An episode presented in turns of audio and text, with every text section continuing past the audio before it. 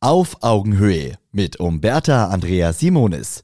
Die besten Lifehacks für Heldinnen und Helden des Handwerks. Wenn du beruflich im privaten Kundenhaushalt zugange bist, bekommst du zwangsläufig auch Zutritt zu Badezimmer, Toiletten, Schlafzimmer und ins Homeoffice.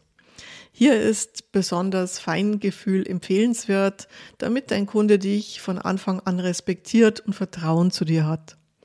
Klopfe innerhalb der Kundenwohnung bei einer verschlossenen Tür grundsätzlich erstmal an und frage, ob du eintreten darfst. So vermeidest du mögliche peinliche Zwischenfälle. Benutze die Toilette oder Gästetoilette nur mit ausdrücklicher Erlaubnis des Kunden. Am besten nimm dir zum Händereinigen selbst Feuchttücher mit, die du dann nach Gebrauch mit deinem sonstigen Abfall wieder mitnimmst. Auch dein Handyverhalten wird vom Kunden bewertet. Hängst du viel nebenher am Smartphone, hat dein Kunde oft schwere Zweifel, ob du das Versprochene auch schaffst.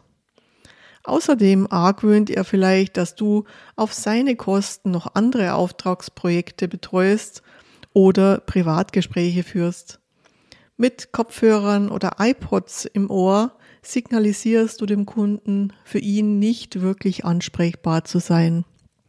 Wenn du hingegen deine Ohren frei hast, zeigt das dem Kunden, dass du offen für seine Anliegen bist, eben ganz Ohr. Auch wenn dein Kunde selbst Raucher ist und dir vielleicht sogar eine Zigarette anbietet, rauchst du am besten nur in deinen Pausen und außerhalb des Auftragsortes.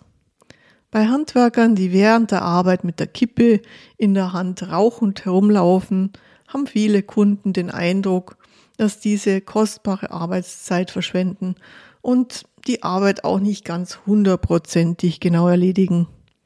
Räume Verpackungen und entstandenen Abfall sauber zusammen und nimm ihn in deinen Betrieb wieder mit.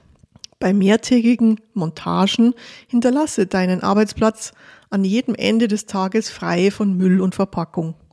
Entsorge alte Geräte und ausgebaute Teile, die durch die Neumontage entstanden sind, für deinen Kunden nach vorheriger Absprache als Teil der ganzen Dienstleistung.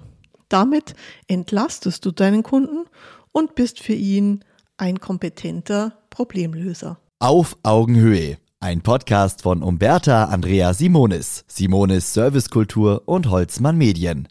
Eine neue Folge hört ihr immer montags, überall, wo es Podcasts gibt.